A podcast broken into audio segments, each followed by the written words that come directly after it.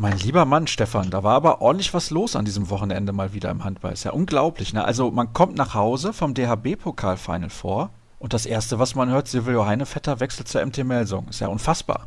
Ja, das hat mich auch überrascht, als ich mein Tweet-Deck aufblätterte heute Morgen und mir auch diese Nachricht entgegenploppte. Darüber werden wir natürlich auch sprechen. In Episode 211 von Kreisab. Schön, dass ihr wieder eingeschaltet habt. Heute hauen wir mal so richtig rein. Denn ich spreche mit Stefan Flom über das DHB-Pokal-Final vor, beziehungsweise Rewe-Final vor. So ehrlich wollen wir dann sein, auch wenn wir keinen Gutschein bekommen zum Einkaufen. Und leider außerdem, nicht. ja, leider, es wäre schön. Diesen 1000-Euro-Gutschein hätte ich auch gerne genommen. Ja. Da hätte ich zumindest zwei Wochen überstanden. das wäre absolut in Ordnung gewesen.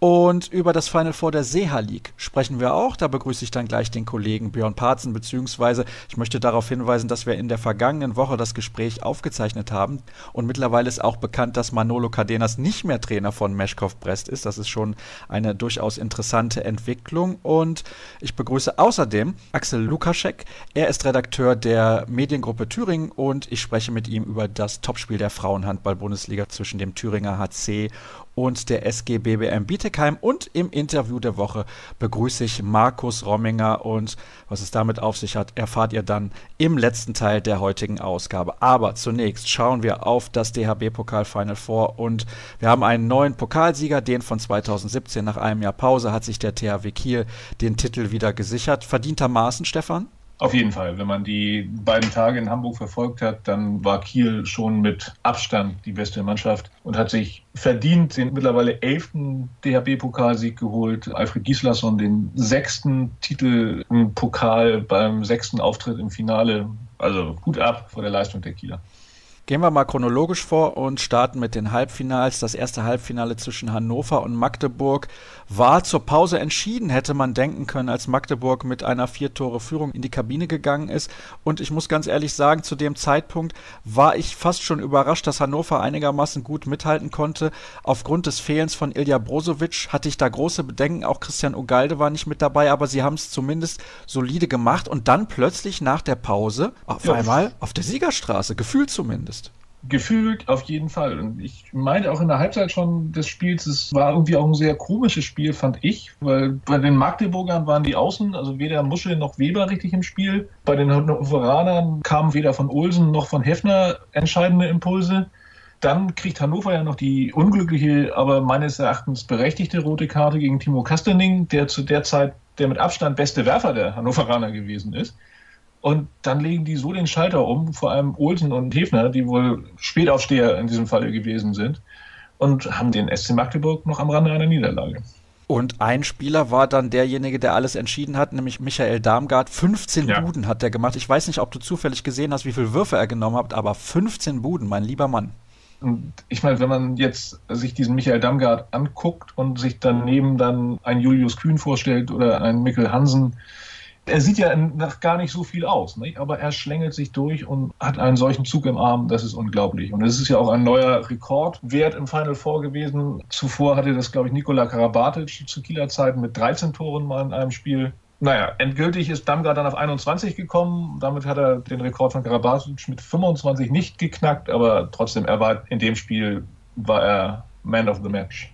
Und er hat ja auch keine sieben Meter geworfen. Ich weiß nicht, ob das Nein. damals bei Karabatic anders gewesen ist. Weißt du das zufällig? Das nee, keine Ahnung, kann ich dir nicht sagen. Mensch, was lade ich denn wieder für Experten ein? Das gibt's ja, doch ich gar weiß nicht. Auch nicht. Ja. Tut mir leid. Aber zumindest wusstest du, dass das mit den 15 Toren ja ein Rekord war und es waren halt 15 Feldtore und es kam dann auf die letzte Szene an. Da war Darmgard zwar nicht beteiligt, aber das Tor hat dann Christian O'Sullivan gemacht, quasi mit der Schlusssirene. Es war irgendwie passend für dieses Spiel.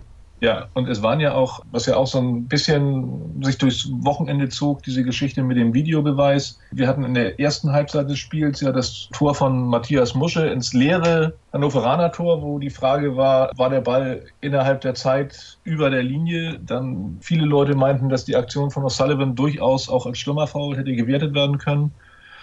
Ich habe dann mit Wolfgang Jambelle, mit dem Schiedsrichterwart des DHB, noch gesprochen, der mir auch nochmal verdeutlicht hat, dass eben dieser Videobeweis in diesen beiden Fällen nicht zur Anwendung kommt. Warum auch immer, das ist dann vielleicht mal ein Thema für eine andere Sendung, wie man den Videobeweis dann im Handball tatsächlich auch vernünftig einsetzen kann. Zumal im zweiten Halbfinale dann ja dieser Videobeweis genutzt wurde, um Hendrik Pekeler dann mit einer roten Karte nach einem Offensivfoul vom Platz zu stellen. Ich glaube, in gewissen Situationen darf er aktuell noch gar nicht genutzt werden. Darum geht es. Da müsste man dann mal überlegen, ob man das Regelwerk entsprechend anpasst. Aber ich habe eine das Bitte an alle Offiziellen. Herrn wie heißt der Handballanwalt, dazu befragen. Das wäre doch mal eine, eine feine Sache. Ja, Helga hat bestimmt Zeit und auch mal wieder Lust, hier in der Sendung mit dabei zu sein. Aber definitiv ist es so, man sollte es mit dem Videobeweis im Handball nicht übertreiben und die Sache langsam angehen. Im Fußball haben wir gesehen, zu welchen hm. Problemen das führen ja. kann. Schauen wir auf das zweite Halbfinale THW Kiel gegen Füchse Berlin. Auch da war es so, eigentlich eine Mannschaft dominiert und die andere ist aber trotzdem plötzlich wieder in der Partie, nämlich die Füchse Berlin. Ja, aber da muss man tatsächlich sagen, dass die schon angesprochene rote Karte gegen Hendrik Pekeler ihre Auswirkungen gehabt hat. Das war, glaube ich, in der 35. Minute die rote Karte. Und in der ersten Halbzeit hat der THW meiner Meinung nach mit dem Innenblock der Nationalmannschaft, auch mit Pekeler Winczek und Niklas Landin, dem überragenden Torhüter des Final Four, dahinter eine so bärenstarke Abwehr gestellt, dass den Berlinern da auch nicht so viel eingefallen ist. Da hatten sie Probleme. 22 Tore zeigen das ja auch eindeutig auf, ja. wobei auch 24 Tore des THW nicht so sonderlich viel sind. Nee, nicht so sonderlich viel, aber die hatten das ja eigentlich die ganze Zeit über im Griff. Ne? Und hatten also auch die Spielsteuerung mit Domagoj Duvniak und Miha Sarabet. Der eine, der die Fackeln aus dem Stand abzieht, der andere, der eine Abwehr sezieren kann. Das war toll anzugucken. Und es ist auch so, der Rückraum beim THW hat durchaus ordentlich funktioniert. Dufniak sechs Buden, Sarabetz fünf Buden, mhm. Weinhold drei. Also sie haben es auch einigermaßen verteilt. Genau. Bielig dann noch mit einem Tor. Also das war schon eine gute Leistung des THW. Vielleicht kannst du mal kurz eingehen auch auf die Füchse. Hm, ich weiß nicht, was ich von denen halten soll in der Bundesliga. Meiner Meinung nach, da haben wir zuletzt auch mit dem Kollegen Christoph Dach ja ausführlicher gesprochen, hinken sie den Erwartungen komplett hinterher. Und jetzt sind sie ja auch im DAB-Pokal im Halbfinale ausgeschieden. Diese Titelchance ist definitiv weg. Es bleibt ja nur noch der EHF Cup. Da spielen sie ausgerechnet gegen Hannover. Ja. Und statt jetzt würde ich tatsächlich sagen, das ist 50-50. Hätte ich vor dem Final Four wahrscheinlich auch nicht geglaubt. Aber das ist so momentan mein Gefühl. Wie schätzt du denn die Situation bei den Füchsen ein? Da scheint es ja auch hinter den Kulissen ordentlich zu rumoren. Offensichtlich, der Wechsel von Silvio Heinevetter dann nach Melsung spricht ja auch dafür, dass da nicht alles ganz so harmonisch verläuft im Moment. Also ich fand in dem Spiel auch, dass sehr viel auf den Schultern von Fabian Wiede lastet. Wenn Wiede nicht im Spiel ist, dann passiert da auch relativ wenig. Der Dene Holm heißt der, ne? Holm? Ja. Ist das der Herr Holm? Genau. Der ja auch so ein schmächtiger Bursche ist, der scheint mir so ein bisschen vorm Loch zu stecken ja, und dann wird es auch schwierig. Ne? Also da ist dann Paul Drucks. Äh, ich finde, bei Paul Drucks ist auch immer so eine Geschichte. Er ist ein Riesenhandballer. Vom Talent kann man ja schon lange nicht mehr sprechen. Aber irgendwie, finde ich, geht er zu wenig voran. Er ist nicht so der Anführer, sondern eher einer, der nicht diese, wie heißt es im Amerikanischen, dieser Go-To-Guy. Weißt du, so ein Nowitzki, dem man im Zweifelsfall den Ball gibt und er macht das dann schon. So ein Karabatic, ein Michael Hansen. Von daher scheint das bei den Berlinern, die natürlich auch viel Verletzungspech gehabt haben, derzeit nicht zu laufen obwohl sie sich ja dann deutlich gesteigert haben. Und das klang ja dann sowohl bei Trainer Petkovic als auch beim Geschäftsführer Bob Hanning nach dem Halbfinal aus, an, dass sie sich jetzt auch auf einen besseren Weg wähnen, weil die haben ja die Mannschaft in Bausch und Bogen da in den Keller geredet, nachdem das Heimspiel gegen Göppingen verloren gegangen war. Da war jetzt schon die Sprache davon, wir sind eben nur Mittelmaß oder, oder wir schämen uns dafür. Hans Lindberg meinte nach dem Halbfinale in der Mixzone zu mir, dass sie noch Großes vorhätten und damit wird er sicherlich auch den EHF-Pokal meinen. Du hast recht, das wird eine 50-50-Geschichte gegen Hannover wo die Berliner dann ja den Vorteil haben, das Rückspiel in der Max-Schmeling-Halle austragen zu können. Naja, und dann muss man sehen, wen sie im Halbfinale kriegen. Ne? Wenn sie ein Pech haben, gibt es wieder ein Halbfinale gegen Kiel. So, man muss dann schon einen Riesentag haben, weil ich glaube, einen größeren Favoriten, einen Top, Top, Top-Favoriten als den THW Kiel in eigener Halle im EHF-Pokal Final Four gibt es nicht. Allerdings, wenn jemand weiß, wie es ist, beim Gastgeber das Final Four Turnier im ERF Cup zu gewinnen, ja, dann, dann sind es die Füchse Berlin. Das haben sie ja im Vorjahr in Magdeburg gemacht. Und dann wollen wir natürlich schauen auf das Finale. Auch das mhm. Finale mhm. waren, ich weiß gar nicht, wie ich sagen soll, und da habe ich auch hinterher mit Janik Rehn drüber gesprochen, das hören wir dann gleich, ein irgendwie sehr seltsames Spiel. Das weiß ich noch gar nicht so richtig einzuordnen. Und eine ja. Geschichte hat, glaube ich, den Unterschied ausgemacht. Ist zumindest so mein Gefühl. Ich weiß nicht, wie du das siehst, die Verletzung von Albin Lagergren. Das definitiv. Lagergren hat auch im Halbfinale sehr gut gespielt. Dann hat er sich diese Fußverletzung zugezogen, wo Bennett Wiegert ja meinte, dass es wohl auf einen Mittelfußbruch hinauslaufen könnte, was natürlich ganz schlecht wäre für die Magdeburger. Man muss aber auch sagen, dass der alte Trainer Fuchs Alfred Gislason seinen ehemaligen Spieler Bennett Wiegert durchaus überrascht hat, glaube ich, mit der Startaufstellung, die er gewählt hat weil da im Rückraum auf einmal Lukas Nilsson, Nikola Bielik und Harald Reinkind auftauchten. Und Sarabetz blieb auf der Bank. Weinhold hat, glaube ich, kein Tor geworfen. Duvniak kam auch erst relativ spät. Links außen hat Rune Darmke, der eigentlich nur noch die Nummer zwei hinter Magnus Landin ist, sehr viele Spielanteile bekommen. Also das war auch schon ein Schachzug aus dem Hause Gislason. Und der hat definitiv funktioniert. Also er hat ja. ja. dann hinterher gesagt, er wollte auch vor allem die Kräfte verteilen und den breiten ja. Kader ausnutzen. Das hat er gemacht und das hat schlussendlich auch Was funktioniert. Was ja eigentlich nicht so die Kieler Schule ist. Wenn man sich das früher angeguckt hat, dann hat er eigentlich die erste sechs durchgespielt im Feld. Die war aber auch meistens so gut, dass die anderen überhaupt ja. gar keine Chance hatten. Von daher hat das keine Rolle gespielt. Aber ja, diese Verletzung von Albin Lagergren, die war schon ein Problem. Vor allem auch, weil Metz Christiansen überhaupt nicht ins Spiel gefunden hat. Der war wie ein Fremdkörper. Absolut. Also die Kollegen, die neben mir saßen, wir haben eigentlich auch nur mit dem Kopf geschüttelt. Bennett Wiegert meinte ja zur Entschuldigung hinterher, dass er wohl extreme Ellbogenprobleme gehabt hat und naja, auf dem Niveau geht es dann eben mit 85 Prozent oder selbst 90 Prozent vielleicht dann nicht mehr wenn es überhaupt 85 oder 90 Prozent gewesen sind. Kannst du vielleicht noch einordnen, was das Ganze bedeutet, auch für den Trainer Alfred Gislason? Weil er hat ja immer wieder gesagt, dann auch jetzt gestern noch nach dem Sieg, dass es für ihn so wichtig war, sich in seinem letzten Jahr beim THW mit einem Titel zu verabschieden und den hat er jetzt garantiert. Den hat er garantiert und selbstverständlich ist das für Alfred Gislason auch eine wichtige Sache, zumal es ja nun auch ein Makel darf man das ja nicht nennen, eine titellose Saison, die die Kieler nun mal hingelegt haben. Natürlich sind die Ansprüche in Kiel andere als beim Bergischen HC oder beim TuS in Lübbecke oder bei GWD Minden. Aber man muss schon sehen, EHF-Pokal ist meines Erachtens eigentlich auch so gut wie sicher. Hat natürlich eine andere Wertigkeit. Also das muss man schon ganz klar sagen, dass ein EHF-Pokaltitel eben auch etwas ist, was vielleicht Vereine schmückt, die dann eben nicht ins oberste Regal gehören. Aber für den THW Kiel ist, denke ich mal, ein Sieg im ERF-Pokal etwas, worüber man sich sicherlich freut, aber sicherlich nicht die gleiche Wertigkeit hat wie ein Pokalsieg in Deutschland, eine deutsche Meisterschaft oder die Champions League. Das war ja eine klare Aussage von dir gerade. Der EHF-Cup-Sieg ist so gut wie sicher. Du hast übrigens vor der Saison gesagt, die Löwen müssen unbedingt ins Final vor der Champions League und sie werden es auch packen.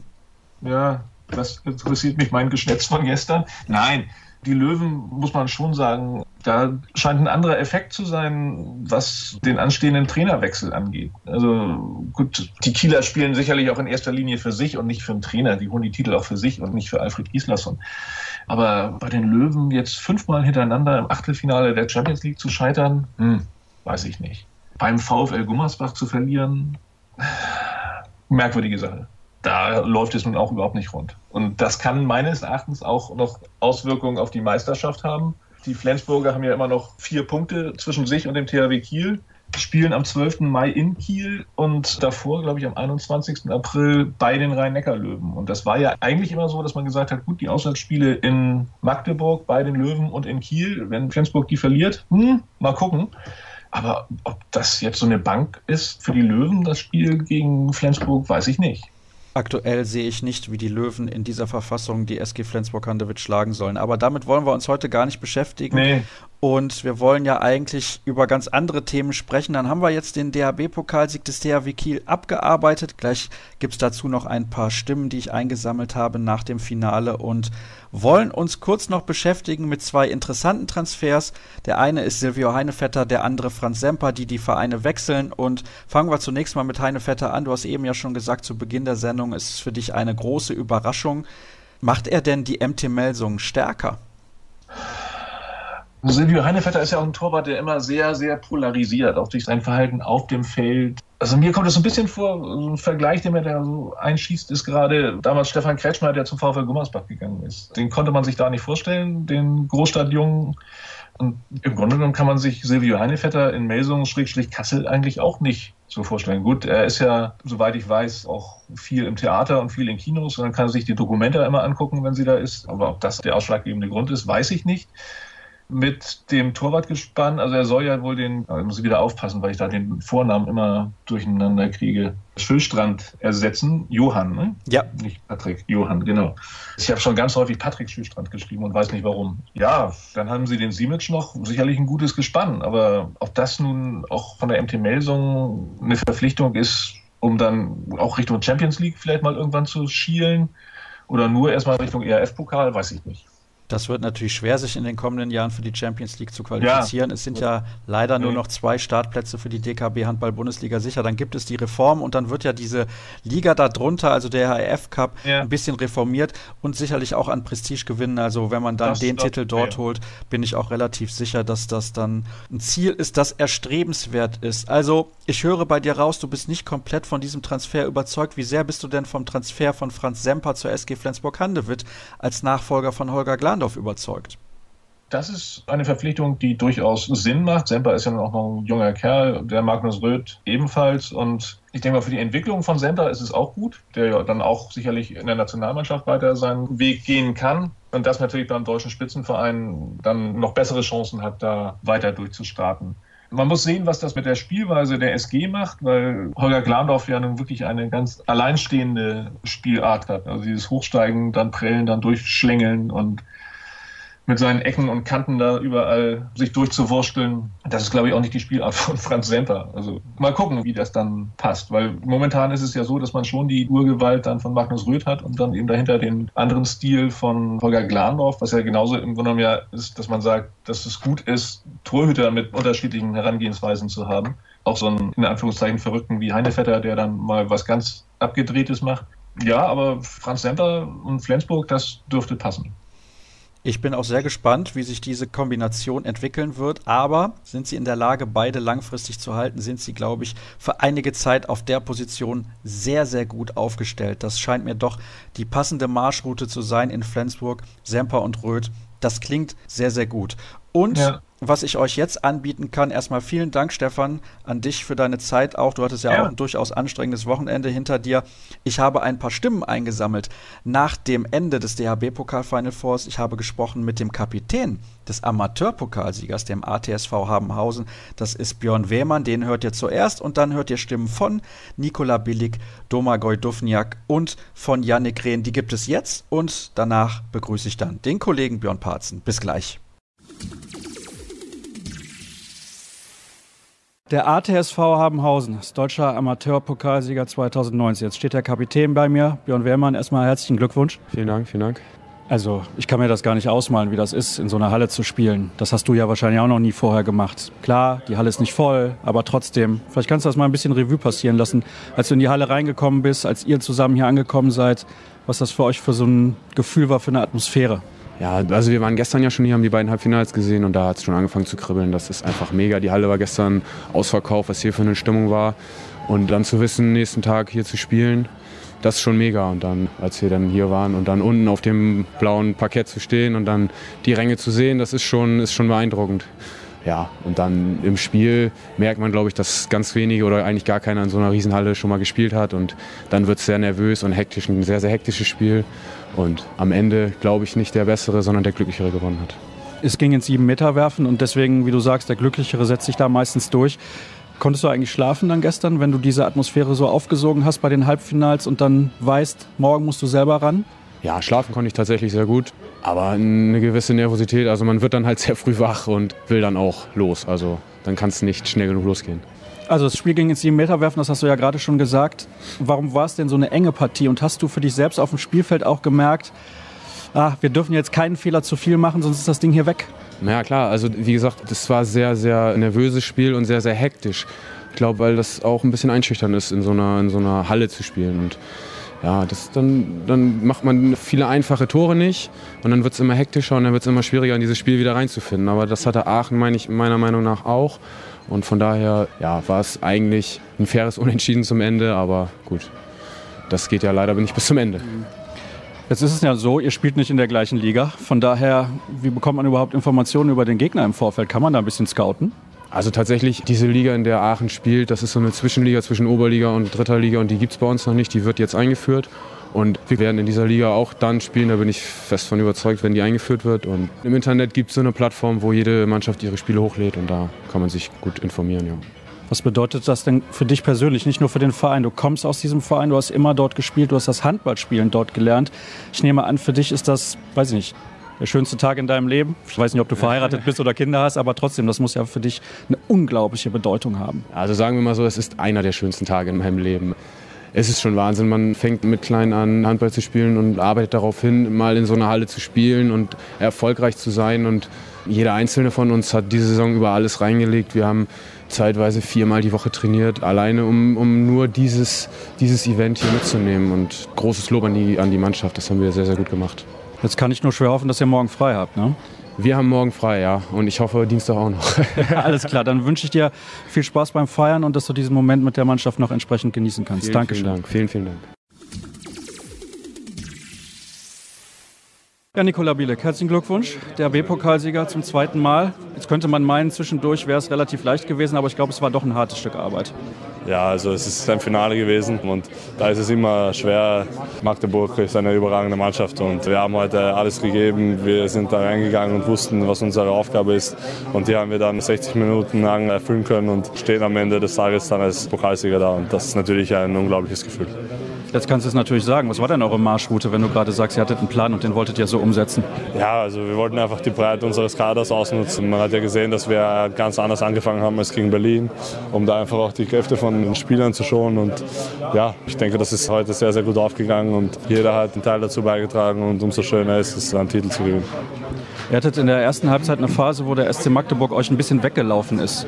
Wie habt ihr euch da wieder rausgekämpft, deiner Meinung nach? Das ist normal in solchen K.O.-Spielen und in solchen Entscheidungsspielen. Da gibt es immer Höhen und Tiefen, das wissen wir und das wussten wir vor dem Spiel.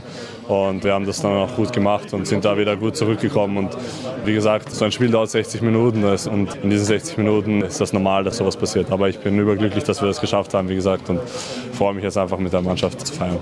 Ja, da wollte ich nämlich zum Abschluss dann noch fragen, wie ist das? Kann man das jetzt genießen? Weil ihr habt ja diese Saison noch zwei sehr wichtige Ziele. Das war vor zwei Jahren ein klein bisschen anders. Ja, also ich denke, sowas kann man immer genießen, egal ob das ein oder zwei Tage sind. Aber wir haben jetzt die meisten Nationalmannschaft und ich denke, dass sich die Leute auch darauf freuen. Aber heute werden wir den Tag nutzen, um das alles ein bisschen zu verarbeiten und ja, den heutigen Tag einfach zu genießen mit unseren Freunden, Familie und so weiter. Und darauf freuen wir uns alle. Dabei viel Spaß, danke dir. Dankeschön. Domagoj Dufniak, herzlichen Glückwunsch zum DRB-Pokalsieg. Du wirkst sehr erleichtert und zufrieden, muss ich sagen. Vielleicht sogar ein bisschen mehr als bei anderen Titeln, wo ich das bei dir schon gesehen habe. Nein, also ich bin immer glücklich, egal welcher Titel ist. Das war heute Finale, wichtiges Spiel für uns, also für Magdeburg auch, geile Atmosphäre, geile Arena, geile Halle. Wir haben einfach genossen und ich glaube, wir haben verdient gewonnen. Warum habt ihr denn gewonnen? Ja, wir haben Probleme in der ersten Halbzeit gehabt. Wir haben, also, wir haben gut gespielt auch in der ersten Halbzeit, aber dann kamen drei technische Fehler ganz schnell und Magdeburg war vorne. Aber die zweite Halbzeit war überragend für uns. Wir haben überragend Abwehr gespielt. Niklas war überragend und ich glaube, das das Schluss für Sieg heute.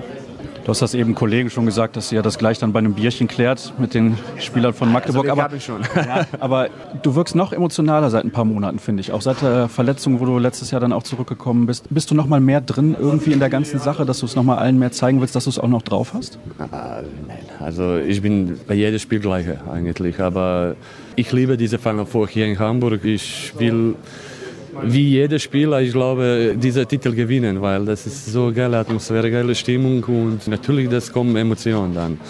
War vielleicht ein bisschen, ich habe ein bisschen übertreibt, aber ja, das ist Handball, Sport. Ja, und ein Final Four kommt ja dieses Jahr noch. Genau, zu Hause in Kiel, wir freuen uns. Also ich glaube schon fast ausverkauft. Ich hoffe, dass bis da alle gesund bleiben. Da drücke ich euch die Daumen, ich danke dir. Vielen Dank. Janik Rehn, ich weiß nicht, wie ich das Spiel so irgendwie zusammenfassen soll. Ich fand es war eine sehr komische Partie und es wäre definitiv mehr für euch drin gewesen. Siehst du das auch so? Ja, also meiner Meinung nach haben wir das Spiel in zehn Minuten weggeschmissen. Wir haben da viele, viele Bälle weggeworfen, nicht die richtige Aggressivität in Abwehr gekriegt und da waren wir plötzlich mit fünf, sechs Tor hinten. Und das ist schwierig gegen so eine gute Mannschaft wieder zurückzukämpfen. Das ist ärgerlich, aber so ist Handball. Ja, ich fand auch, dass ihr in der Phase vor der Halbzeit, kurz vor der Halbzeit und dann die fünf Minuten danach irgendwie das Spiel komplett aus der Hand gegeben habt. Ja, wie gesagt, wir haben komische ja, oder unglückliche Entscheidungen getroffen, vorne und hinten. Und das ist halt sehr, sehr ärgerlich. Aber so ist es. Da muss man auch sagen, Kiel hat, hat eigentlich durch 60 Minuten gut und kontrolliert gespielt. Hat die Verletzung von Albin Lagergren aus deiner Sicht eine Rolle gespielt? Weil ich hatte schon den Eindruck, dass Metz relativ schlecht ins Spiel gekommen ist, weil er natürlich auch nicht den Rhythmus hat aus der Bundesliga. Ich finde, er hat einfach Unglück ein paar Mal. Der Ball rutscht raus, er trifft den Pfosten so ist es in solchen Spielen wie heute, dann braucht er auch ein bisschen Glück dazu und es tut mir leid für Mess. Ich weiß, er wollte sich auch gerne beweisen, so ist es mal ein Handball, aber, aber es liegt ja nicht an ihm. Das ist eine Mannschaftssport und wir machen das hier zusammen. Glaubst du, es gelingt euch relativ schnell wieder dann den Fokus auf die Bundesliga zu richten, denn der dritte Platz ist ja drin, vielleicht sogar noch der zweite? Ab jetzt fahren wir alle in unterschiedliche Richtungen zur Nationalmannschaft. Das haben die echt gut geplant. So, erst haben wir eine Woche, wo wir uns nicht so richtig sehen und dann, danach geht es weiter.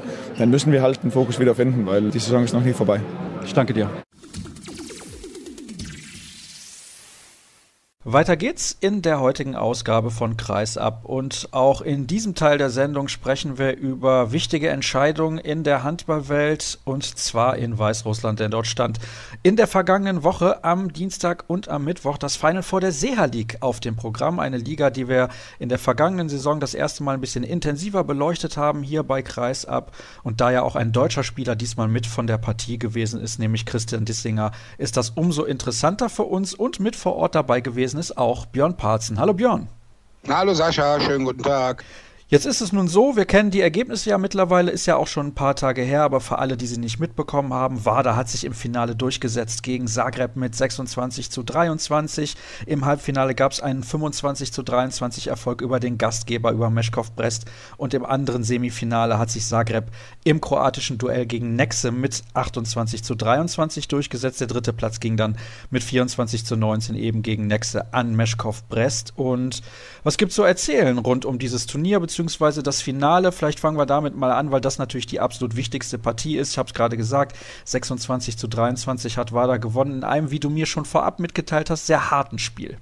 Ja, also einem harten Spiel mit drei roten Karten, zweimal richtig Disqualifikation, einmal äh, nach dreimal zwei Minuten, unter anderem die erste nach zwölf Minuten für den ehemaligen Kieler Rogerio Moraes und die zweite, an der war unglücklicherweise Christian Dissinger beteiligt, denn der ist gefault worden von Gregor Potocznik von Zagreb und Christian Dissinger wurde in vollem Sprung geschubst, fiel äußerst unglücklich auf Schulter und Arm. Es musste ihm noch auf dem Feld die Schulter, die ausgekugelt war, wieder eingerenkt werden.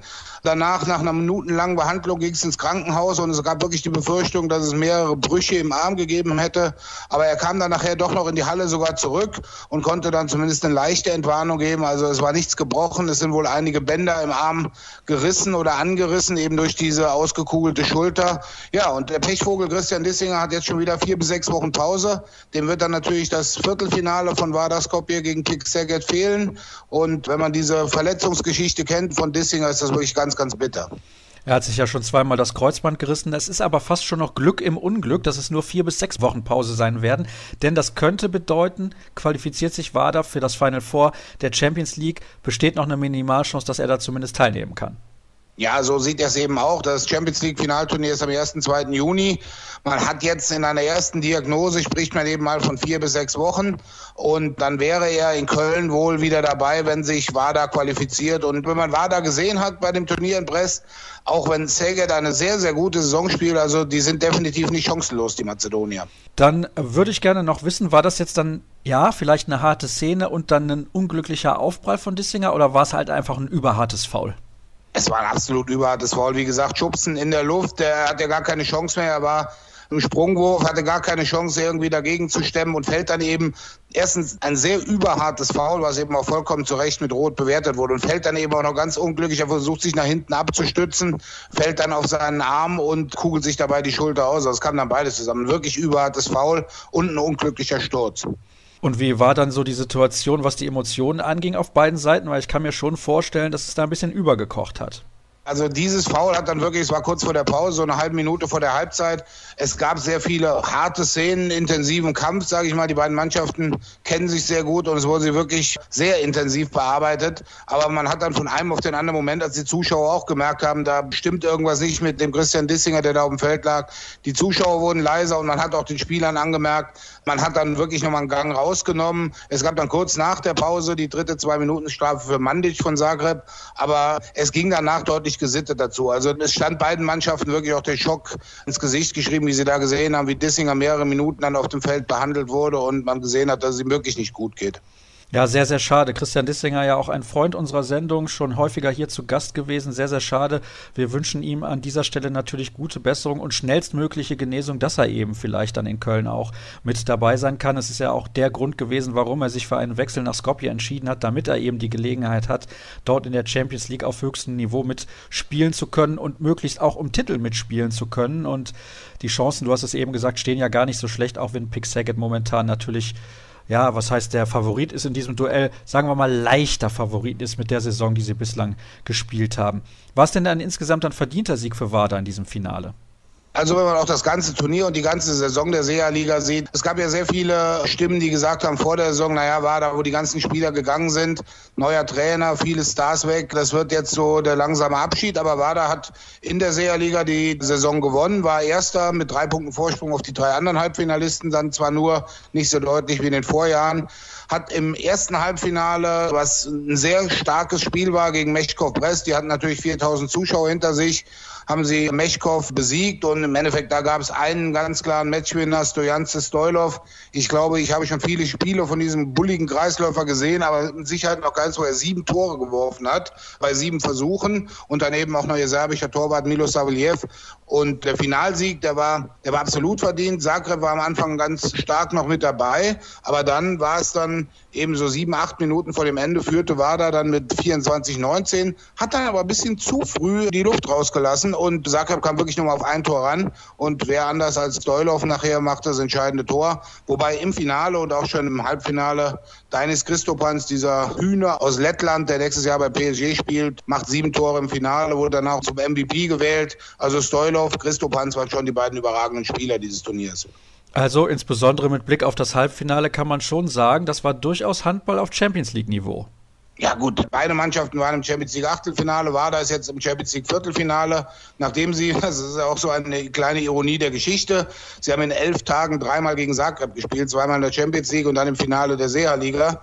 Und dadurch, dass das Finale oder das Turnier eben auch Dienstag und Mittwoch war, haben sie mal gemerkt, wie es den Bundesliga-Profis so ergeht, wenn man drei Spiele in, ich sag mal, weniger als 55 Stunden machen muss. Also WADA hat schon eine Mannschaft, die als Mannschaft auch funktioniert, haben einige überragende Spieler und ich denke, das war ein verdienter Turniersieg. Mechkov Brest hätte es genauso schaffen können ins Finale. Die haben sehr gut gespielt, aber irgendwie sollte es da dieses Mal wieder nicht so sein. Also sie haben das zweite Mal zu Hause gespielt, vor zwei Jahren deutlich verloren und im Halbfinale jetzt ganz knapp verloren. Aber ja, wobei da sieht man mittlerweile auch die Handschrift von Manolo Cardenas, dem Spanier. Der hat das da auch sehr gut gemacht. Der hat in der SEA-Liga selber, haben sie die letzten neun Normalrundenspiele gewonnen, waren da wirklich auf einem, auf einem guten Weg. Aber ja, dabei war da dann noch das kleine bisschen besser nachher.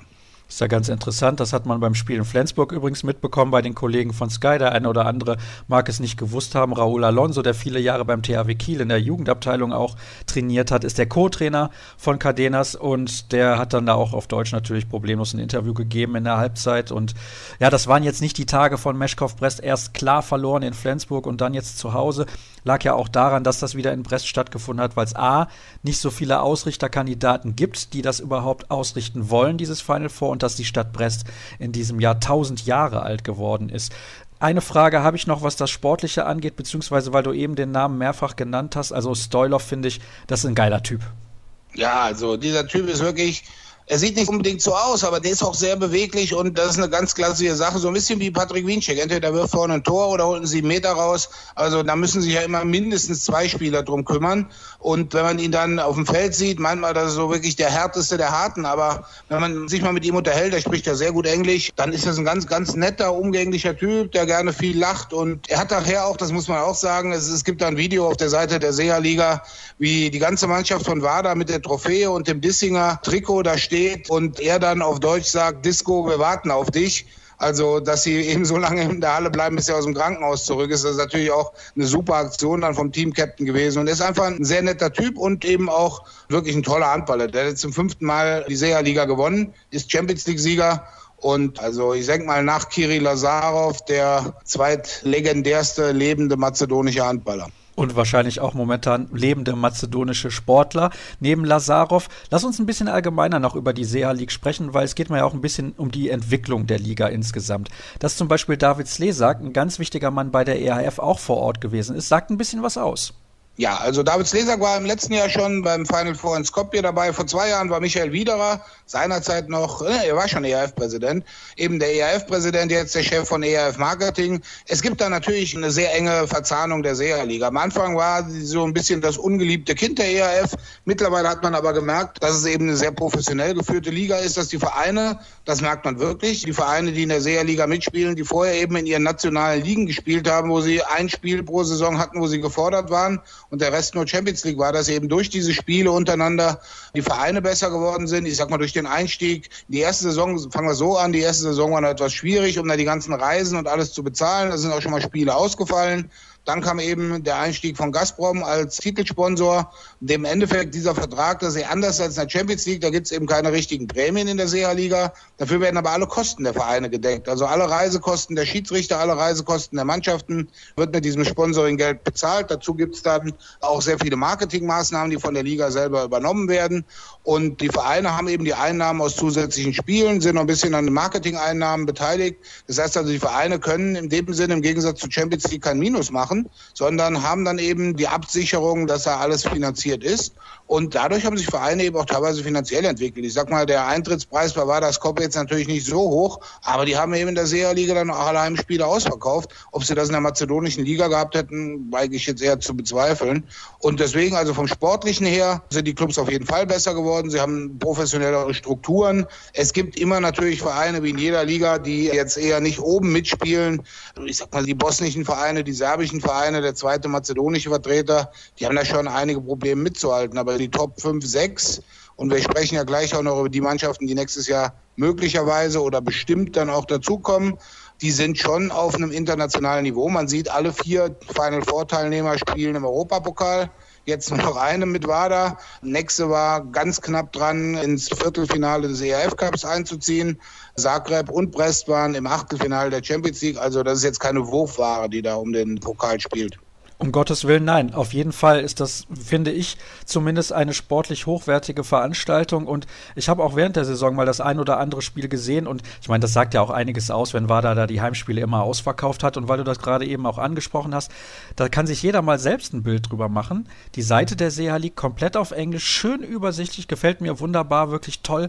Tolle Fotos auch, die man sehen kann, tolle Videos und Interviews auch, zuletzt mit Christian Dissinger beispielsweise. Also, das ist sehr, sehr interessant und das wirkt mir alles sehr, sehr sehr strukturiert und sehr gut aufgebaut. Da können sich andere durchaus mal ein Beispiel dran nehmen, um da jetzt keine Namen zu nennen. Aber was auch sehr, sehr interessant ist, es gibt ein paar Veränderungen. Es gibt zum Beispiel in der kommenden Saison ein neues Spielsystem. Was kannst du uns dazu sagen? Ja, also es war bisher immer so, die Seherliga wurde mit zehn Mannschaften gespielt. Und es hat diese Saison oder auch schon in der vergangenen immer ein bisschen Kritik gegeben, eben, dass man eben neben der Nationalliga, wo man dann ja auch noch zumindest ab dem Viertelfinale, Halbfinale dabei ist und den Europapokal spielen, dass die Belastung da für die Spieler schon recht hoch ist, die dann auch meistens gerade auch noch Nationalmannschaft spielen. Und jetzt haben sich die Clubs darauf oder die Exekutive entschieden, die Seherliga wird aufgestockt von zehn auf zwölf Vereine. Und es gibt jetzt nicht mehr eine Normalrunde, sondern es gibt zwei Gruppen mit je sechs Vereinen. Du hast eben zehn Spiele dann in dieser Normalrunde, dann gibt es sowas wie ein Viertelfinale und dann eben das Finalturnier. Das heißt, du bestreitest bis zum Finale im Höchstfall 14 Spiele, jetzt sind es 20 Spiele und das lässt sich dann eben auch einfacher in den auch künftigen Spielplan der Champions League dann integrieren, weil dann die meisten Vereine spielen dann eben auch in der Champions League. Und das war eben der Wunsch der Vereine, dort auch die Anzahl der Spiele zu reduzieren. Man wird jetzt, also das hat der Chef, der Präsident der Liga, Mihailo Mijalowski, der frühere Präsident von Vardar Skopje, auch sehr intensiv erläutert. Also es wird weiterhin zwei Mannschaften aus Kroatien geben, zwei Mannschaften aus Mazedonien, zwei Mannschaften aus Serbien. Definitiv dabei sind Tatran Brechow aus der Slowakei und Meshkov Brest aus Weißrussland. Und was dann eben auch verkündet wurde, das Zugpferd ist zurück, sage ich mal so. Denn Telekom Westbrem ist nach zweijähriger Pause wieder mit dabei. Die sind ja zweimal Seehalliga-Sieger gewesen in den Jahren 15 und 16, waren dann in der Saison bis 17 noch dabei. Und als dann Lubomir Franjes als Trainer kam, hat er gesagt, die volle Konzentration soll eben auf die ungarische Liga und die Champions League gehen. Zudem gab es da in der ungarischen Liga auch ein paar Änderungen. Also ein neuer Hauptsponsor kam und hat eben gesagt, dass Westbrem da nicht eben nur mit der zweiten Mannschaft immer auftreten kann. Und da hat man sich dran gehalten. Aber es gab jetzt wohl ein Treffen am vergangenen Montag zwischen Westbrem und der Seeha-Liga und man hat sich darauf geeinigt, ab der nächsten Saison, drei Jahre, hat Westbrem unterschrieben. Und das ist natürlich jetzt eine Sache, das wird auf jeden Fall der Liga in allen Bereichen, von den Zuschauerzahlen, dem internationalen Interesse und den sportlichen Leistungen ganz gut tun. Wer definitiv nicht dabei sein wird, die wurden wohl auch gefragt, ist Pik Szeged. Die wollen eben ihren ganzen Fokus auf ungarische Liga und Champions League dann legen.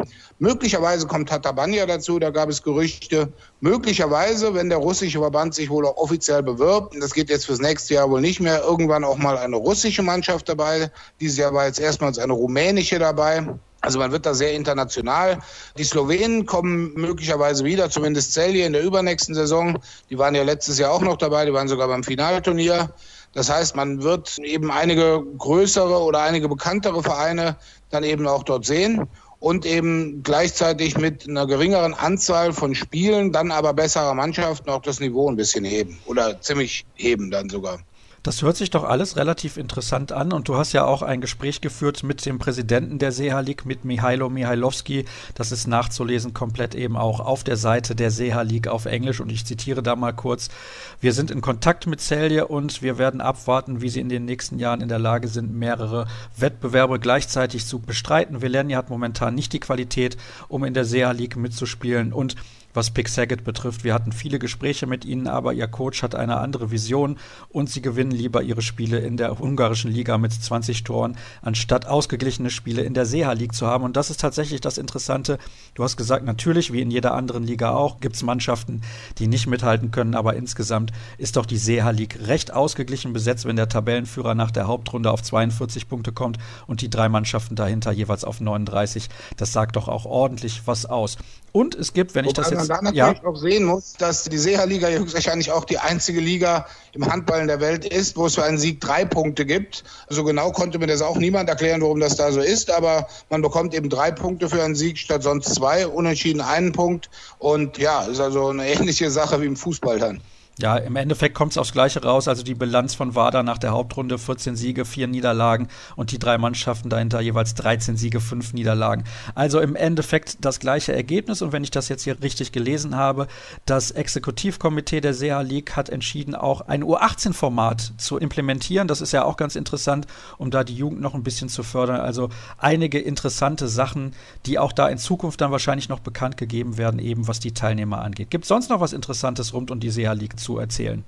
Ja, also man muss sehen, dass sich Vereine zum Beispiel wie Zagreb, der Trainer von Zagreb hat es sehr interessant gesagt, Branko Tamsche, sehr positiv auch zu dem Finalturnier. Man hat jetzt gedacht, gut, beim Finale war die Halle jetzt eben nicht ganz ausverkauft, weil Mechko Prest nicht dabei war. Aber Branko Tamsche sagte zum Finalturnier, da gab es eben einige Sachen, die haben ihm, der jedes Jahr in Köln quasi als Zuschauer zu Gast ist, besser gefallen als bei der Champions League in Köln. Das ist jetzt vielleicht etwas hochgegriffen, aber man orientiert sich natürlich auch daran. Deswegen ist auch der Besuch von David Slesak immer interessant, wenn er sich das anschaut, man tauscht sich auch aus, was zum Beispiel irgendwelche Elemente bei einem Finalturnier betrifft eben was so Unterhaltungsprogramm, aber auch so Sachen betrifft.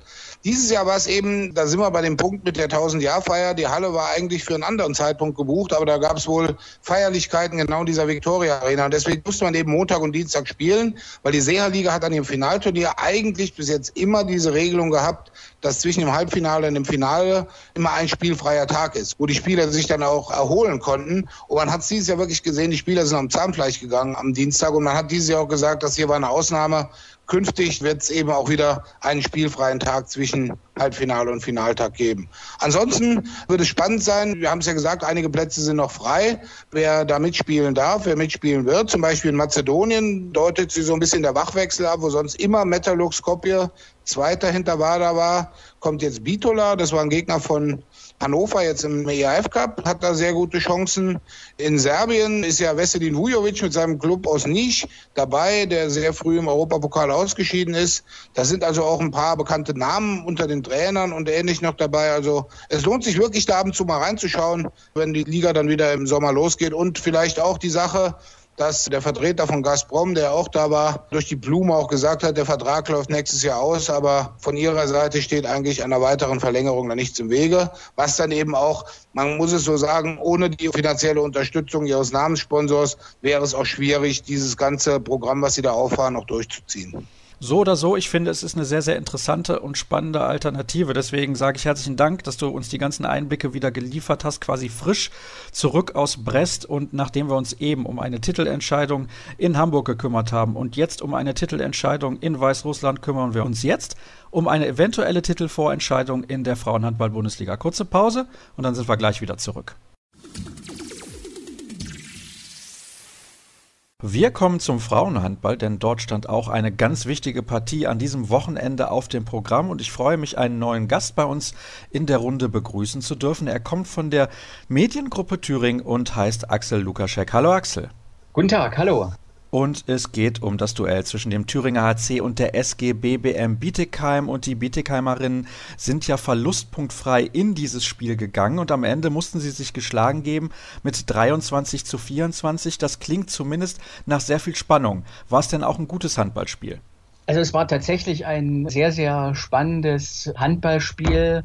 Von hochklassig würde ich jetzt nicht reden, weil es gab wirklich sehr, sehr viele technische Fehler, Fehlwürfe, Fehlzuspiele, mit denen beide Mannschaften zu kämpfen hatten, sowohl Bietigheim als auch der Thüringer HC. Aber die Spannung, die war da. Die Halle war ja auch ausverkauft. Es waren 100 Fans aus Bietigheim mitgereist. Insofern war es doch, würde ich sagen, auch eine Werbung für den Frauenhandball.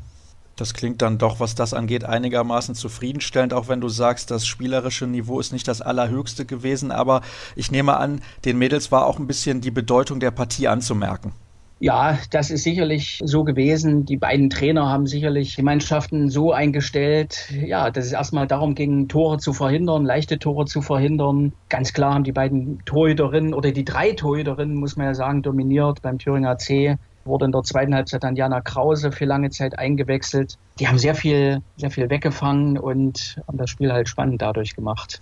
Und es war ja auch spannend, weil es erst ganz am Schluss entschieden wurde. Also es ist nicht so gewesen, dass der Thüringer C zehn Minuten vor Schluss mit fünf Toren geführt hätte, sondern es war die ganze Zeit eng.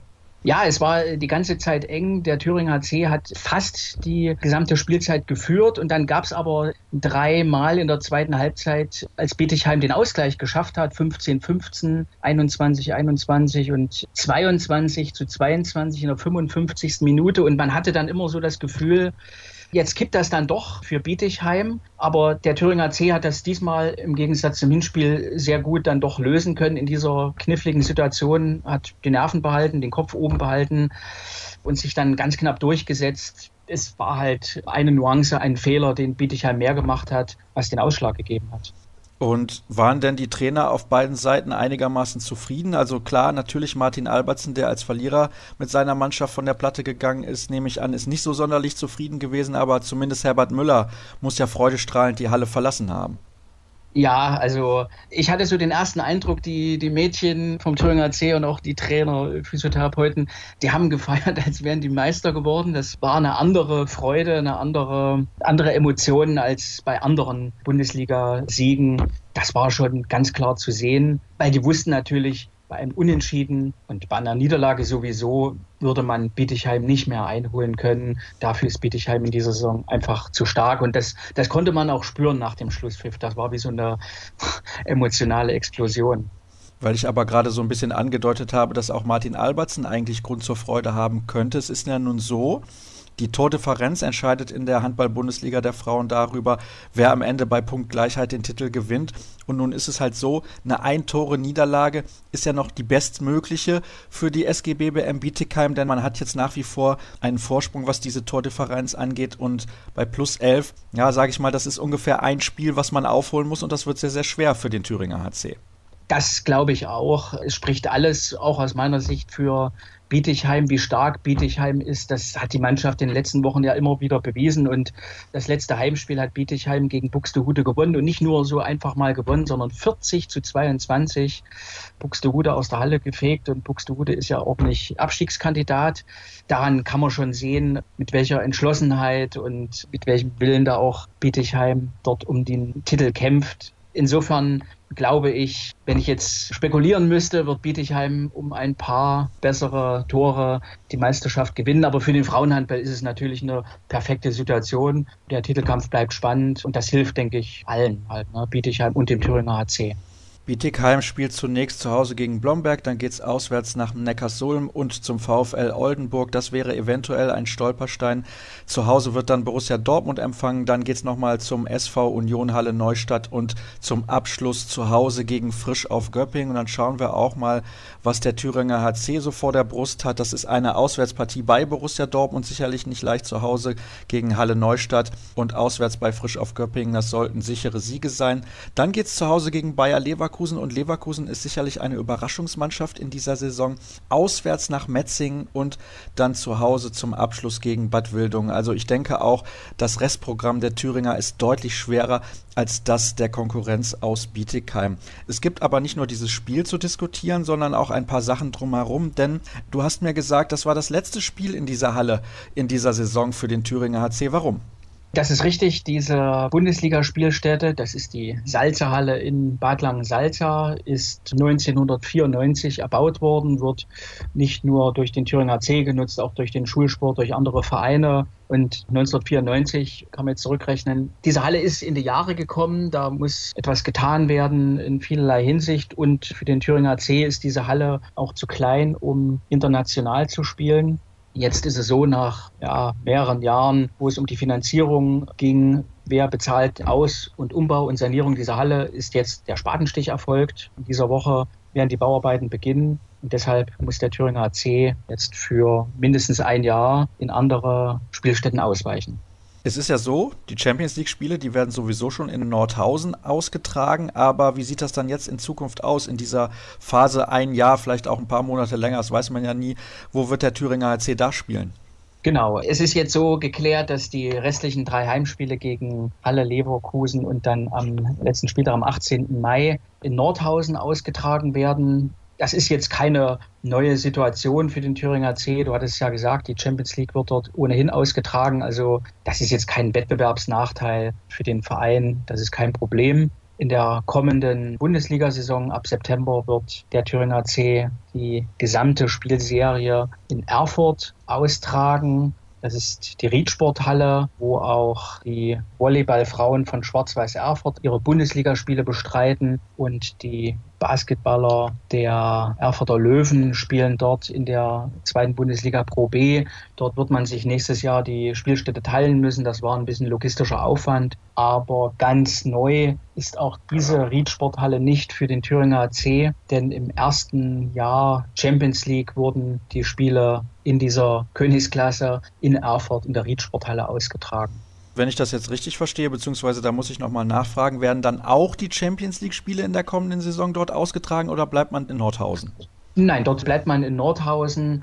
In Nordhausen sitzt ein, ja, der größte Sponsor des Thüringer AC, ist ein Autohaus, geführt von Helmut Peter, der auch gleichzeitig Gesellschafter beim Thüringer AC ist. Also da gibt es allein dadurch diese wirtschaftliche Verbindung. Und in Nordhausen ist man mit der Spielstätte sehr zufrieden. Es gibt auch durch die Stadt Nordhausen eine große Unterstützung und das wird dann so bleiben. Aber der Thüringer HC hat auch schon angedeutet, wenn man das Szenario zum Beispiel in der Bundesliga Zweiter wird, würde man gerne natürlich auch wieder sich um eine Wildcard für die Champions League bemühen. Und man kann sich zum Beispiel vorstellen, dann mögliche Qualifikationsspiele in Erfurt auszutragen, weil Ziel ist es natürlich auch, wenn man schon nach Erfurt ausweichen muss, möchte man natürlich versuchen, dort neue Zuschauer zu generieren. Das versteht man sicherlich auch als Chance. Absolut. Und im Frauenhandball ist ja auch jeder Zuschauer wichtig, denn der generiert zusätzlich Geld und das kann man dort enorm gut gebrauchen. Und apropos Geld, wenn ich das richtig mitbekommen habe, gibt es einen neuen Geschäftsführer beim Thüringer HC. Was kannst du uns dazu sagen? Ja, das ist richtig. Im vergangenen Jahr wurde eine neue Geschäftsführerin installiert, Barbara Wehr Sie hat den Verein jetzt wieder verlassen. Sie kam nicht aus dem Sport. Und ich glaube, sie hat dann auch irgendwann gemerkt, Sport, das ist jetzt nicht so ihr Feld. Man war da sicherlich auch nicht ganz so zufrieden und hat dann sich jetzt nochmal entschlossen, da eine Veränderung vorzunehmen. Diese Tätigkeit des Geschäftsführers übernimmt gleichzeitig auch der Manager Mike Schenk, der seit Jahren sehr, sehr wichtige Stütze dieses Vereins und dieser Mannschaft ist. Er wird das jetzt übernehmen und man hat so ein kleines Team gebildet, um diese ganzen Aufgaben auf verschiedene Schultern zu verteilen. Und interessant ist, eine Spielerin der Mannschaft, die Maike Schmelzer, die ein Sportmanagement-Studium gerade abgeschlossen hat, wird ihn auch dann dabei unterstützen. Das ist natürlich eine sehr, sehr interessante Variante. Dann kann sie sich ja mit einem super Vertrag ausstatten. Ja, ich weiß nicht, die Vertragsgestaltung liegt dann, glaube ich, in anderen Händen, aber sie ist sehr nah dran.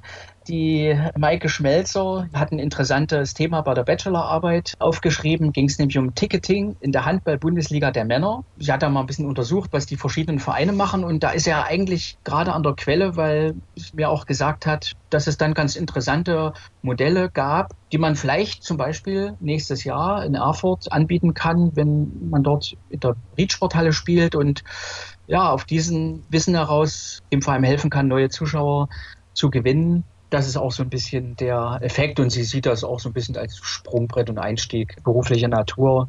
Dieses Studium in Jena hat sie gerade abgeschlossen und insofern glaube ich, passt das für sie. Wenn zum Beispiel neue Spielerinnen nach Thüringen kommen, müssen ja viele Details geklärt werden. Da kommen ausländische Spielerinnen, da muss ein Konto eröffnet werden, da muss, keine Ahnung, bei den Behörden angemeldet werden. Das kann dann die Maike machen und die versteht sich da so als Bindeglied zwischen Geschäftsführung und Mannschaft und das ist dann vielleicht auch eine ganz gute Kombination. Und so ist auch geklärt, dass sie dem Thüringer AC auf jeden Fall erhalten bleibt. Gibt es sonst noch Interessantes zu berichten aus der Richtung Personalien? Ja, das Personalkarussell dreht sich natürlich auch beim Thüringer HC.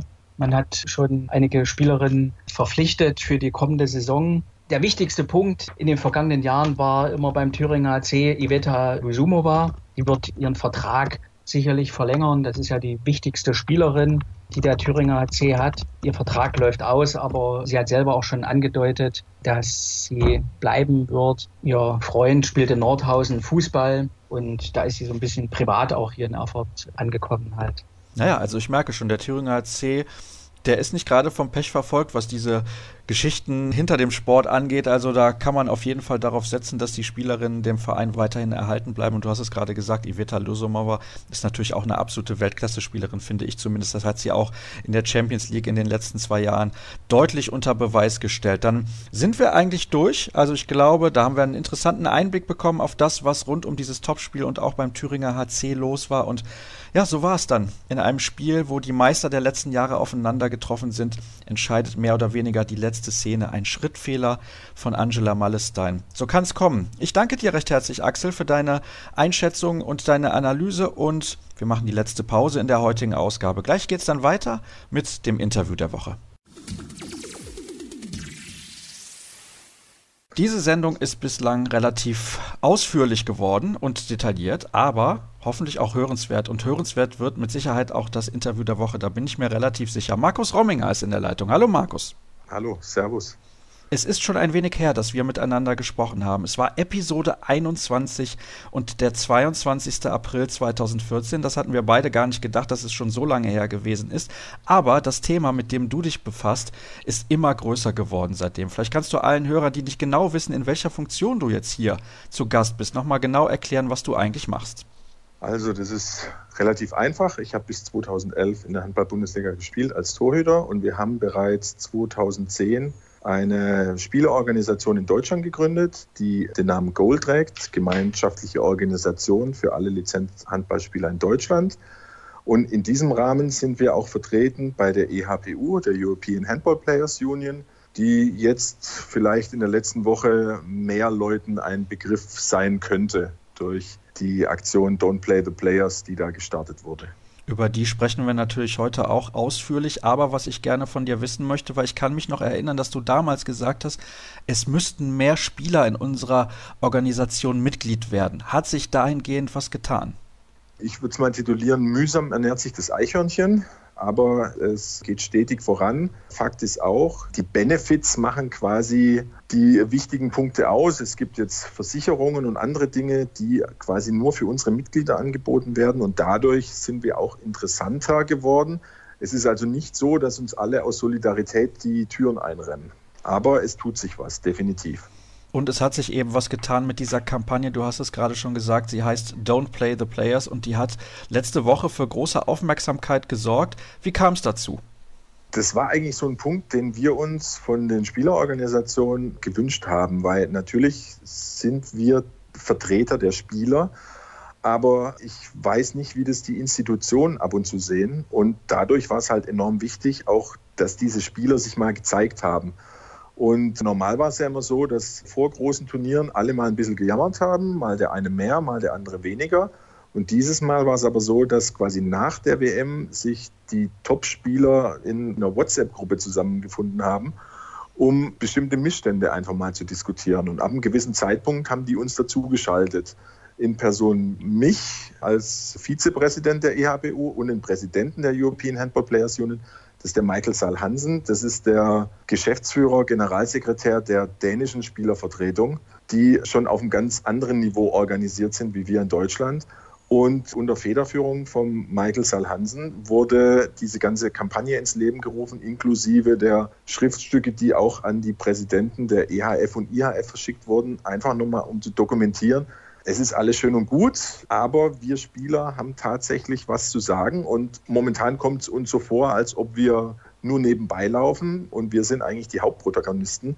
Bitte beschäftigt euch mit uns und dementsprechend gab es dann diesen Lounge letzte Woche, auch mit dem Hintergrund, dass es jetzt die Nationalmannschaftswoche gibt, wo die Nationalspieler das quasi nochmal intensiv diskutieren können.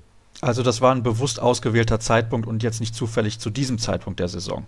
Nee, das war so gewählt, auch mit dem Hinblick, dass wir Einladungen ausgesprochen haben an Hassan Mustafa, den Präsidenten der IAF, und an Michael Wiederer, den Präsidenten des Europäischen Verbandes, sich doch mit uns und hoffentlich auch mit Spielern, die kommen können, in Köln beim Champions League Final Four nochmal auseinanderzusetzen oder zusammenzusetzen. Wobei man da auch unterscheiden muss, die, die EHF ist da sehr gut organisiert. Wir sind Teil eines Gremiums innerhalb der Hierarchie des Europäischen Handballverbandes. Man hört uns oder wir dürfen zuhören. Also wir sind jetzt kein Entscheidungsgremium, aber es gibt zumindest schon eine Kommunikationsstruktur. Und bei der IHF gibt es dies nicht. Es gibt die ominöse Athletenkommission, die vom IOC gefordert wird, quasi für jede Sportart, die bei Olympia vertreten ist. Aber auch da haben wir jetzt recherchiert. Die fünf Spieler, die da gewählt wurden, waren jetzt seit Olympia 2016 maximal ein oder zweimal zusammen, aber ja, ohne Aufgabe. Und das ist halt genau der Punkt. Ein aktiver Spieler kann sich ja nicht damit beschäftigen, wo gibt es strukturelle Verbesserungen zu machen, sondern dafür gibt es die Vertreter der Spieler. Und da ist die Kommunikation mit der IHF dürftig. Hm. Das kommt mir irgendwie bekannt vor, aber soll jetzt nicht unser Thema sein, denn was mich auch interessiert ist, da sind ja schon einige Topspieler mit dabei gewesen, also eine ganze Reihe der Akteure von Paris Saint-Germain beispielsweise. Victor Thomas hat sich auch via Twitter dazu geäußert und es gab einen offenen Brief. Vielleicht kannst du mal ein bisschen zusammenfassen, was da so drin stand. Was sind denn so die Forderungen oder vielleicht Wünsche, ich weiß nicht, wie man es formulieren soll, der Topspieler? Ja, primär geht es um das Entzerren des Spielplans. Also einige Forderungen sind quasi schon in der Mache, wie zum Beispiel, dass es Ruhetage geben soll zwischen jedem Spiel bei der Weltmeisterschaft. Es soll darüber diskutiert werden, ob es beim Final Four in Köln nicht Sinn macht, das über drei Tage zu strecken, weil die Spieler halt der Meinung sind, mit diesen zwei Spielen auf aufeinanderfolgenden Tagen kann halt dann im Finale nicht die Bestleistung abgerufen werden. Das sind alles Dinge, die einfach mal thematisiert werden müssen. Ob es dazu kommt, wissen wir nicht. Aber wenn da Entscheidungen getroffen werden, wäre es halt schön, man wäre von Spielerseite besser eingebunden. Es gab jetzt wohl in den letzten drei, vier Wochen gab es eine Regelkommission, die sich zusammengesetzt hat, ob es wieder Änderungen im Bereich der Handballregeln geben soll. Ja, da waren die Schiris dabei, da waren die Verbandsfunktionäre dabei, Spieler war da keiner dabei oder ein Vertreter von den Spielern. Und das sind genau die Dinge, lasst uns daran teilhaben, dann können wir auch mal unsere Sicht der Dinge mitteilen. Und in dem Video waren gar nicht alle Spieler enthalten, die mitgemacht haben. Ein paar haben zu spät abgegeben. Es waren wirklich aus den Top-Ligen die Top-Spieler, die halt gesagt haben, es reicht jetzt. Und was auch wichtig ist, man darf das jetzt nicht nur auf die Top-Spieler beziehen Zum Beispiel eine Forderung, ein bisschen mehr Struktur in den Terminplan reinzukriegen, hat ja auch da damit zu tun, aber da erzähle ich mir, glaube ich, schon seit zehn Jahren den Mund fusselig, dass es für alle Mannschaften gilt. Es ist für keine Mannschaft schön, so wie es jetzt auch wieder sein wird. Ich glaube in Wetzlar oder bei vielen anderen. Die haben im April ein Spiel. So, wie willst du da einen Rhythmus kriegen? Also du hast über die Saison keinen Rhythmus. Die Topspieler sind überbelastet, die anderen Mannschaften haben einen komplett zerschnittenen Terminplan. Im April ein Spiel, im Mai sechs Spiele. Da kommt kein Rhythmus auf. Das ist schlecht für die Außendarstellung, das ist schlecht fürs Fernsehen.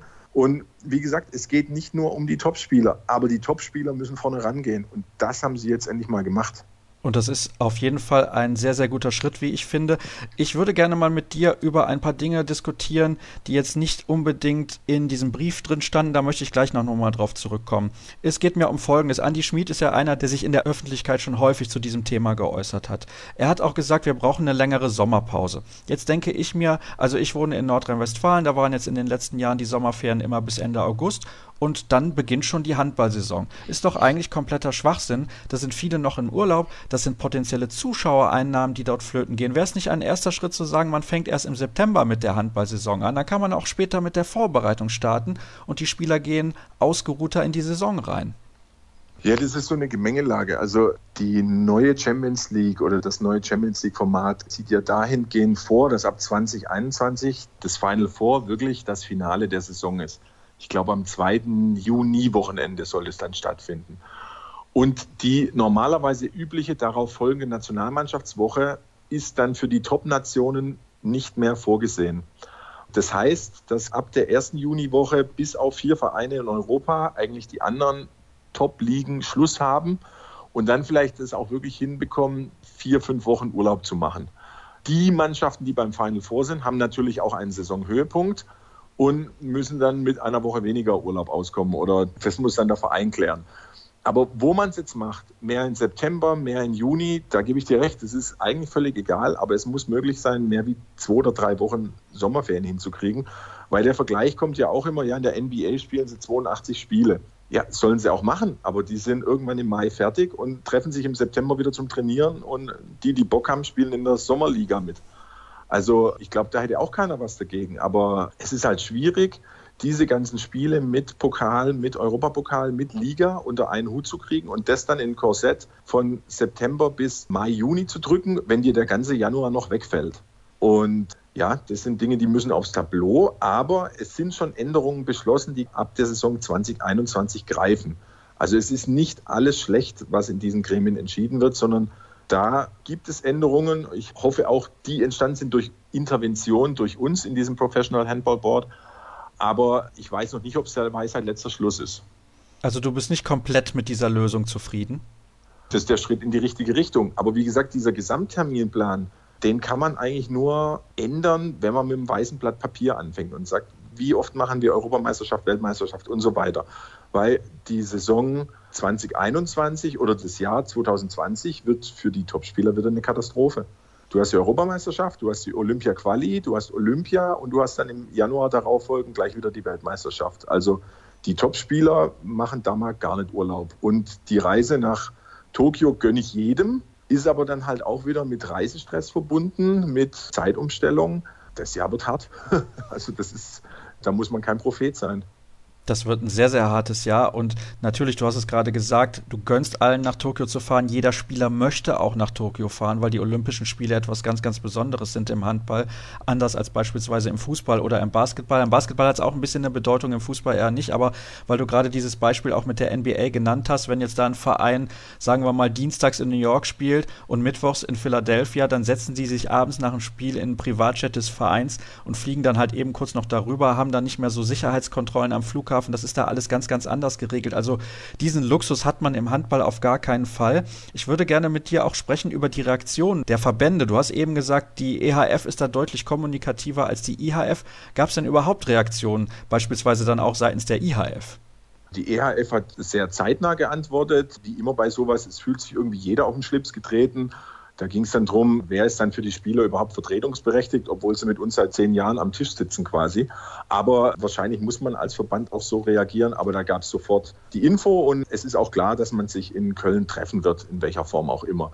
Die IHF hat tatsächlich reagiert auf der Homepage, also keine direkte Antwort an uns oder an die Spieler, sondern die haben eine Antwort auf der Homepage veröffentlicht und da wird halt nach außen gekehrt, dass es diese Athletenkommission gibt. Da wird auch auf eine norwegische Spielerin verwiesen, die ja da eingebunden ist. Ja, wir sind aber halt mit der jungen Dame in Kontakt und da passiert halt gar nichts. Also das sind schöne Worte, die aber nicht mit Leben gefüllt werden. Und man kann von Spielern nicht verlangen, die aktiv sind, sich in die Verbandsbelange mit einzugliedern und nach Basel zu reisen, um an irgendwelchen Workshops teilzunehmen. Das funktioniert nicht. Und ja, in dreieinhalb Jahren, drei Jahren ist nicht viel passiert. Also man hat sich höchstens ein oder zweimal gesehen.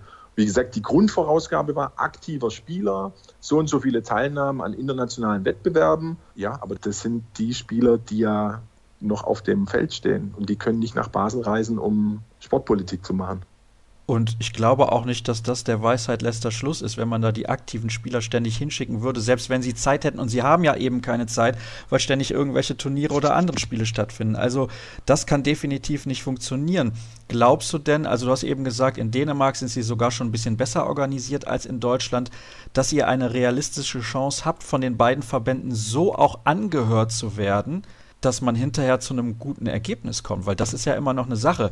Die sprechen mit euch und hinterher kommt es dann vielleicht zu einem Ergebnis, das euch gar nicht gefällt, weil ich habe es ja eben so gesagt, Forderung und Wünsche, das ist immer ein Unterschied. Du hast es direkt als Forderung formuliert. Was passiert denn, wenn diese Forderungen nicht erfüllt werden? Das ist genau der Punkt. Da müssen die Spieler auch mal sich artikulieren im internen Kreis, zu was sie bereit sind. Also das ist ganz klar. Also sprich mit den französischen Spielern, dann nehmen die morgen den Wimpel in die Hand und gehen auf die Streikbarrikade. Nur ob du dadurch ein besseres Ergebnis erzielst, wage ich mal zu bezweifeln. Und da ist es wirklich lustig, wenn man da dann zusammensitzt, wie unterschiedlich doch der Südeuropäer an so eine Geschichte rangeht im Vergleich zum Nordeuropäer. Also da gibt es immer heiße Diskussionen. Aber die Hoffnung besteht darin, einfach mal bestimmte Dinge zu formulieren, und wir hoffen halt auch, dass Topspieler kommen. Montpellier ist jetzt aus der Champions League ausgeschieden. Da sind wir mit Melvin Richardson und Vincent Gerard in Kontakt, weil die auch mit federführend bei dieser Aktion waren, halt auch wirklich zu kommen und sich dann mal mit hinzusetzen mit den hohen Herren oder mit den Funktionären. Und das Ziel ist natürlich Wünsche zu formulieren, aber auch mit dem nötigen Nachdruck, dass es halt auch mal eine Umsetzung gibt. Und am Wochenende wurde das ja auch beim Final Four thematisiert. Da hat der Uwe Schwenker auch wahre Worte gesprochen. Er hat zwar wieder auf die Topspieler verwiesen, das hatte ich ja vorhin schon gesagt, es betrifft nicht nur die Topspieler, aber er hat auch gesagt, es muss halt bei den Vereinen auch eine Professionalisierung des Reisens stattfinden. Das geht in die Richtung, wie du es gerade gesagt hast. Es kann halt nicht sein, wenn man von Flensburg nach Saporoschje reisen muss, dass man erst mit dem Bus nach Hamburg, dann mit dem Flieger von Hamburg nach Frankfurt, dann weiß der Geier noch dreimal umsteigen da muss es halt so sein, dass du vielleicht dir ein Flugzeug mieten kannst und da runterfliegst. Das würde den Spielern ja auch schon helfen. Aber das sind Dinge, das betrifft die Vereine, die IHF, die EHF. Also das ist das Problem, du kannst halt nicht nur eingreifen. Und das macht das Ganze ja auch so schwierig. Ich bin ganz ehrlich, du hörst dich dezent optimistisch an, aber nicht überzeugt. Ach nee, dazu sitze ich jetzt seit zehn Jahren schon in Gremien und musste auch erstmal lernen, dass diese Politikstruktur nicht so läuft wie Handball. Im Handball gibt es ein Problem, das muss gelöst werden. Und der Handballfunktionär erkennt ein Problem und schiebt es lange vor sich her. Drum. Das Wichtige ist, dass es diese Aktion jetzt gab und dass die Spieler gemerkt haben, dass wenn sie zusammenstehen, auch einen entsprechenden Druck aufbauen können. Und das ändert die Situation schon ein Stück. Wobei ich nicht so euphorisch bin und denke, wir ändern jetzt den internationalen Terminplan in den nächsten zwei, drei Jahren. Das wird nicht passieren, weil die Spielpläne stehen ja schon die nächsten vier, fünf Jahre. Das ist auch wichtig, dass es die jetzige Topspieler-Generation kapiert. Für sie ändert sich wahrscheinlich nichts mehr. Aber die müssen halt auch den Weg bereiten für die Generationen, die danach kommen, dass es da vielleicht Veränderungen gibt. Weil schnell wird es alles nicht gehen. Und es ist auch utopisch zu glauben, dass beispielsweise die IHF oder die EHF auf ihre Turniere verzichten werden, womit sie viel Geld verdienen. Denn das ist am Ende des Tages immer das große Problem. Also insbesondere heutzutage, auch leider im Handball, geht es sehr viel um das Geld. Markus, ich danke dir recht herzlich, dass du uns einen Einblick gegeben hast in die aktuelle Situation und in diese Kampagne, beziehungsweise was dahinter steht. Don't Play the Players ist der Hashtag, dem ihr folgen könnt auf den sozialen Kanälen und dann bekommt ihr auch da alle Informationen rund um diese Thematik Das war's dann mit einer sehr, sehr langen Sendung heute.